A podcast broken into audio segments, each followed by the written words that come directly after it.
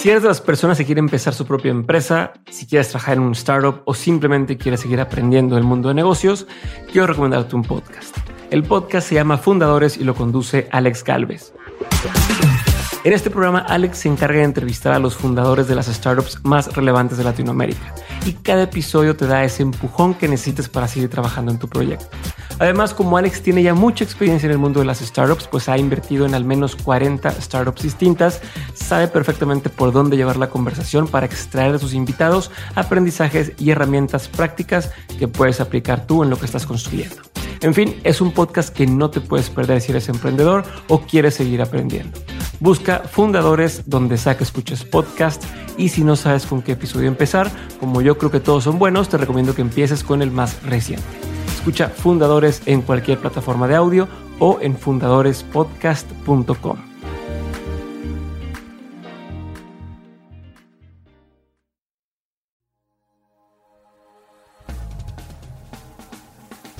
Bienvenidos a un episodio más de Dementes. Mi nombre es Diego Barrazas y como ya lo saben, mi trabajo aquí es traerles a gente que está cambiando la forma de hacer las cosas. Estos locos que están cambiando el status quo y que al final de cuentas terminan por salirse con la suya.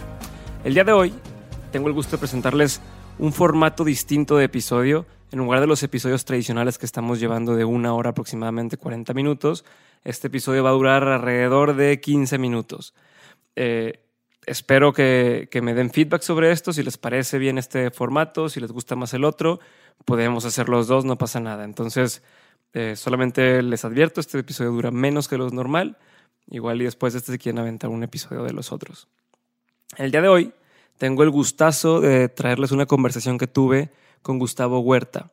Gustavo Huerta es fundador y el actual CEO de Blue Box Ventures. Eh, Ventures es una red de aceleradoras y fondos de inversión corporativo que en la actualidad es el más grande en América Latina. Han acelerado a más de 209 compañías de tecnología y tradicionales y eh, han generado programas como Cinepolis Accelerator de Cinepolis, eh, Nave para Axtel y para Volaris el Takeoff. Además, tiene una consultora, FoodOps, que es operadora y desarrolladora de restaurantes como Grupo Pollo Feliz, eh, que tiene más de 800 restaurantes y 24 mil colaboradores en toda América. Aparte de todo esto, Gustavo es Managing Partner de InnovaCamp Ventures, un fondo de venture capital de inversión especializado en agronegocios y alimentos. Por si esto que acabo de decirles fuera poco, en el 2016 eh, Gustavo fue considerado como uno de los 50 emprendedores más importantes de México, según la revista de negocios Mundo Ejecutivo, y una de las 30 promesas de negocios en el 2017 para la revista Forbes México. Gustavo Huerta cumple por completo con la definición de un business builder y entonces no dejen de aprovechar y de escuchar los consejos que va a decirnos el día de hoy. Si tienen comentarios que hacernos, por favor no olviden enviarme un correo a hola@diegobarrazas.com, hola@diegobarrazas.com y si está en su corazoncito, por favor déjenos un review en iTunes, que nos va a ayudar muchísimo a que más gente escuche este programa. Ahora sí, los dejo con Gustavo Huerta. A ver, entonces, ¿qué estamos haciendo mal en el tema de la inversión en México? Creo eh, que hemos em, adoptado un modelo que no nos correspondía, pero nos permitió aprender, o nos está permitiendo aprender a la mayoría de las personas que intentamos hacer Venture Capital en México. Olvidamos principios básicos en esta trayectoria de lo que representa invertir en empresas. Creo que se perdió un poco el foco, ¿no? Invertir en empresas es para generar dinero. Al final del día, uno hace empresa para generar riqueza. Y creo que eso, no sé si sea por un, los tiempos, los millennials, se perdió un poco la conciencia de que hacer negocios genera riqueza. Y esto nos llevó a tomar malas prácticas en el camino que se fueron impregnando y ha hecho que nuestros modelos de aceleración de empresas durante todo este tiempo que existen desde, desde hace años no funcionan. ¿no? Eh, traemos, estamos, invertimos o estamos premiando mucho las, los emprendedores que traen una solución al mercado. Okay pero no estamos revisando de fondo si el emprendedor conoce sobre esa solución que está brindando, incluso cosas tan básicas si al emprendedor le apasiona solucionar ese problema. Entonces, desde nuestra óptica de Blue Box, hemos querido enmendar, digamos, este error que existe en el sistema, haciendo programas de aceleración de la mano del que es líder en una industria. Si tú estás emprendiendo en la industria de los alimentos, Bimbo, como aliado, te puede ofrecer, brindar mucho conocimiento, más allá que de una simple inversión. Si estás en el tema del entertainment, Cinépolis sin duda te podrá ofrecer mucho conocimiento al respecto y tendrá alianzas y socios estratégicos que te, te, brindarán muchísimo conocimiento. Y así lo hacemos con 17 grandes corporativos. Seleccionamos específicamente qué rol juega dentro de su industria, si es líder o no es líder, y que el emprendedor tenga ese conocimiento industrial y que aparte pueda tener acceso a capital privado. Perfecto. ¿Y qué cosas sí se deberían estar haciendo? imagínate que yo quiero emprender, que tengo mi idea y yo digo, es que yo necesito que alguien me invierta, alguien apueste en mí. ¿Qué debo esperar? ¿Y qué tú como inversionista quieres ver? Que es lo que platicamos hace ratito. Para, en lo personal, sí. Es un tema en las primeras etapas del emprendimiento de pasión. La idea puede ser muy vaga, el prototipo puede ser todavía muy feo, pero la pasión o el conocimiento que tiene en este caso el emprendedor es fundamental. Si estás hablando de ser eh, alguna aplicación que tenga que ver con el mundo del fútbol y no te gusta el fútbol, algo anda mal. Si eres un emprendedor que te gusta mucho el fútbol y, estás obsesionado con digitalizar el fútbol, eso de entrada hace un buen fit. Y si fuiste exfutbolista o se te quebró la rodilla antes de debutar, eso nos hace, digamos, los primeros acercamientos para saber que estamos con la persona indicada. Okay. Nos pasa mucho, y vuelvo a lo mismo, premiamos la solución más que a la persona que va a ejecutar. Malamente, dices. Yo creo que lo hemos hecho malamente. Le, le, hemos dicho en N cantidad de ocasiones a los emprendedores, busca un problema que solucionar, pero no le hemos dicho que busque un problema que solucionar que esté apasionado y que esté obsesionado porque es algo que le gusta y que lo prende y que lo, y hace que le puedas pagar o no pagar y que le puede dedicar 24/7. Entonces creo que en estos nuevos modelos de aceleración que están por venir en los próximos años tendremos que corregir muchos, enmendar muchos errores y malas prácticas que se tienen hoy a nivel industria hablando de aceleradoras genéricas. Ok. ¿Y tú crees que ahorita en México es un buen momento para empezar un negocio? En México toda la vida, desde que yo nací, ha sido un muy buen momento para emprender. Cuando yo tuve mis primeros em, eh, emprendimientos a los 23 años, que eran súper fallidos, eh, era un buen momento para emprender. Eh, en aquel momento era súper cool ser un emprendedor de franquicia. O sea, era a lo que uno podía aspirar como emprendedor. tener un concepto padre, que lo pudieras franquiciar y tú abrías la revista de Entrepreneur y eran puras franquicias, no sé si recuerdas. en, mi, época sí, abrir, salía la portada. revistas de franquicias nada más. ¿no? Que el de los hielitos que hizo, el de las donitas y quitarían las portadas. Evolucionó. ¿Por qué? Pues por la tecnología. Entonces, el ser emprendedor se convirtió más un tema de conocimiento, se entraron, entraron al mercado eh, jugadores o los temas de venture capital que no existían hace 10 años, no estaban nadie familiarizado con eso el tema del porcentaje que tú puedes repartir por tu idea a diferentes actores. Entonces, eso evolucionó. Yo cuando estoy hablando de que empecé mi primer emprendimiento hoy, eh, han cambiado todas las perspectivas de qué emprender. Y entonces, respondiendo a tu pregunta, sí, hoy es el mejor momento para emprender. Y, haciendo un paréntesis, ¿qué fue tu primer emprendimiento? Mi primer emprendimiento fue, antes de salir de la universidad, un pequeño, eh, un local donde vendía hamburguesas y pollo frito. Yo pretendía ser la competencia, algo parecido como entre Kentucky Fried Chicken, pero fue desastroso. Fue desastroso por el tiempo, por en ese momento la falta de conocimiento y por saber que a un negocio le tienes que dedicar 100% de tu tiempo.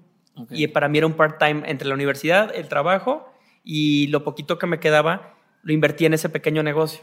O sea, ahí aprendí que los negocios no son juego, ni tener una mentalidad que en México se estila mucho de, si es un negocio que me da 10 mil pesos extras a mi ingreso, está poca madre. ¿Por dónde estaban esos 10 mil pesos? En México hay muchísimos emprendedores de ese tipo. eso es lo que también te quería preguntar. Justo con lo que acabas de decir, de que no le dedicabas el 100% del tiempo y demás, ¿qué opinas tú de, de, esta gente que yo me incluyo en esos que estamos, trabajamos en una empresa, pero tenemos por un lado nuestro otro negocito que estamos como que arrancando y demás. ¿Tú dirías, sabes qué, salte y vete ya en nuestro negocio? ¿O qué es tu opinión al respecto? Yo no puedo decirle a alguien, y sería muy responsable decirle, salte de, tu, de, tu, de tu trabajo, deja de pagar tus deudas eh, y emprende. Yo lo que sí creo, y estoy convencido que ningún negocio que le dedicas el 90% o el 80% va a ser exitoso.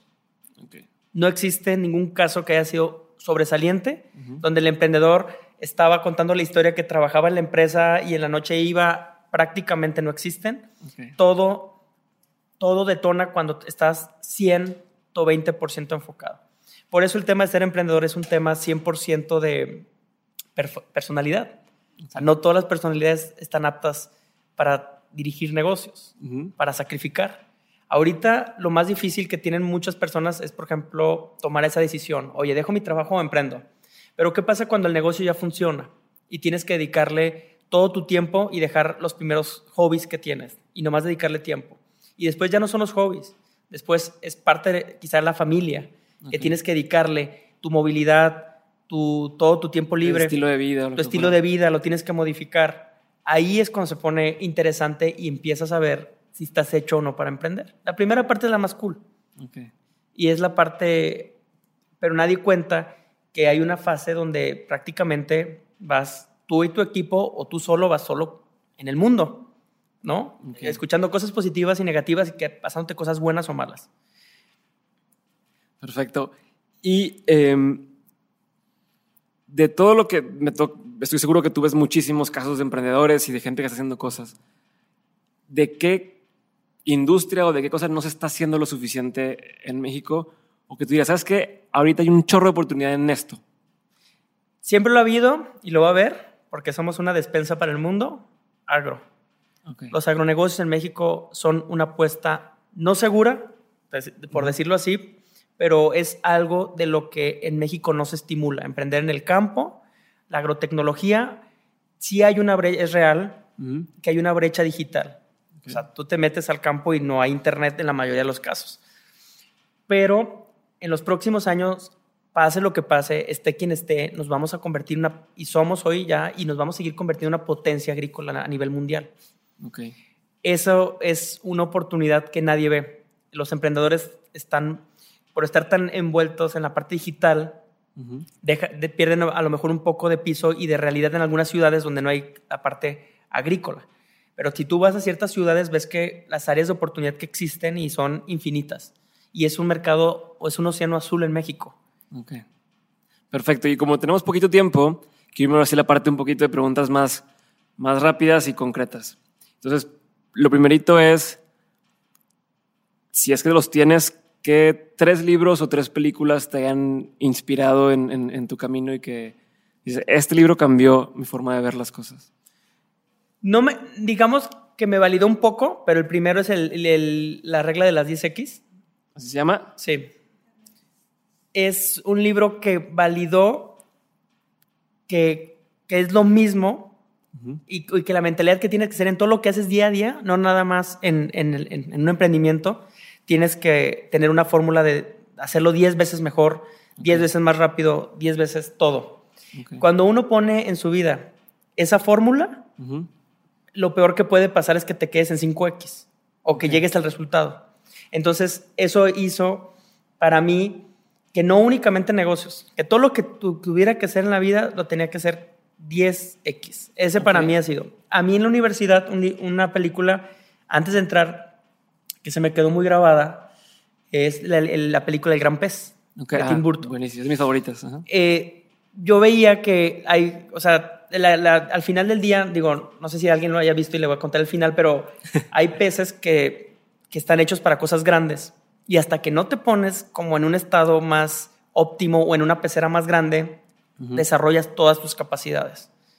Y a veces creo que nos pasa mucho pensar que nuestra pecera es donde hoy estamos y nuestra ciudad o nuestra escuela y ahí es donde tenemos que despegar y la realidad es que a veces necesitas lugares más amplios, ¿no?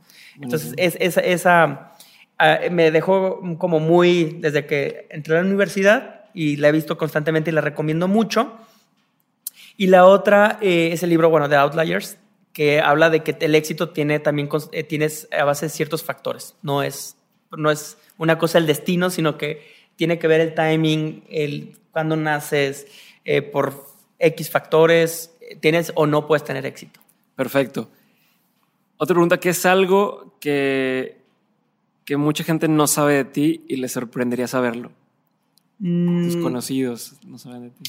he, he- que he, fra- he fracasado absolutamente más que lo que eh, en apariencia he triunfado. O sea, he quebrado más negocios de lo que la gente se puede imaginar. Y he tenido N cantidad de negocios, desde lo más burdo, como vender hamburguesas, es, mueblerías, autolavados, bazares de, de N cosas, eh, un sitio de internet para golfistas, o sea, todo ese, esa es caja de, de cosas que no servían en un principio, me han dado mucho conocimiento después sobre lo que no tengo que hacer. Entonces, hoy quizá mucha gente me ubica por temas de mucha tecnología o temas de innovación, pero antes de eso había negocios súper tradicionales donde aprendí cosas muy básicas, ¿no? Perfecto. ¿Qué le dirías a un chavo de 16, 18 años que está apenas en este proceso de es que no sé qué estudiar y no sé si vaya a querer trabajar en algún momento, quiero emprender? Como que esta disyuntiva entre es que todo el mundo habla de emprendimiento, pero mis papás me dicen que estudie este, una carrera y luego una maestría y luego un doctorado casi casi para trabajar y demás. ¿Qué consejo le darías a él como para orientar su vida? ¿Qué le dirías? Apuéstale a X o, o- o que desarrollara qué habilidades. Yo el consejo que eso, esa pregunta como que últimamente está muy de moda, ¿no? Porque como que los millennials tienen todas las oportunidades del mundo.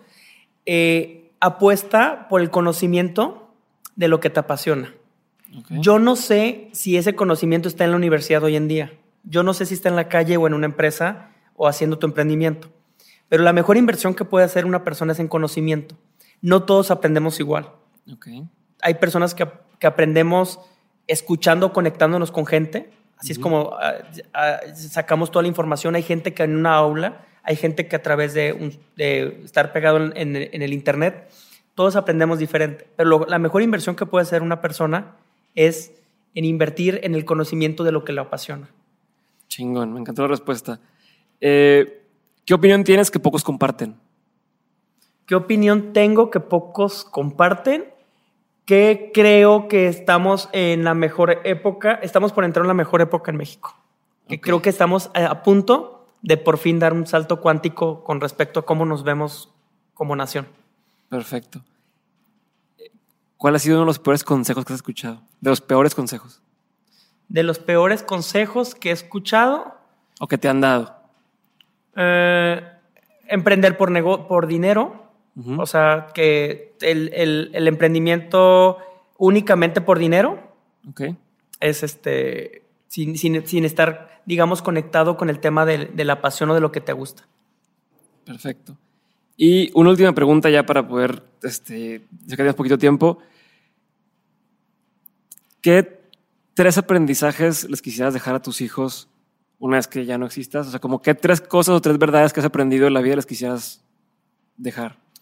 Eh, venimos a la vida a ser felices, a ser felices a las personas y a dejar eh, eso, esa- esas, digamos, esas dos cosas haciéndolo a través de tu don o de tu Ok. skill más desarrollado.